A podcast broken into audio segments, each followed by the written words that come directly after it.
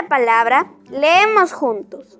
Hola, soy Xiomara, tengo 10 años, vivo en Mochumí, Lambayeque, y voy a declamar un poema titulado El Señor de los Milagros.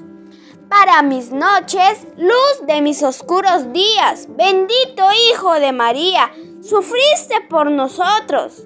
Azotado, encarnecido, mil veces ofendido entre los brazos de la cruz, siendo tú divino Señor, Rey de reyes, martirio peor cual delincuente cubierto de espinas.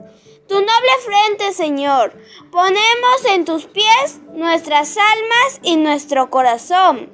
Señor de los milagros, miras con ojos de piedad a tus pescadores hijos, Señor. Dios de amor, danos tu santo perdón. Muchas gracias.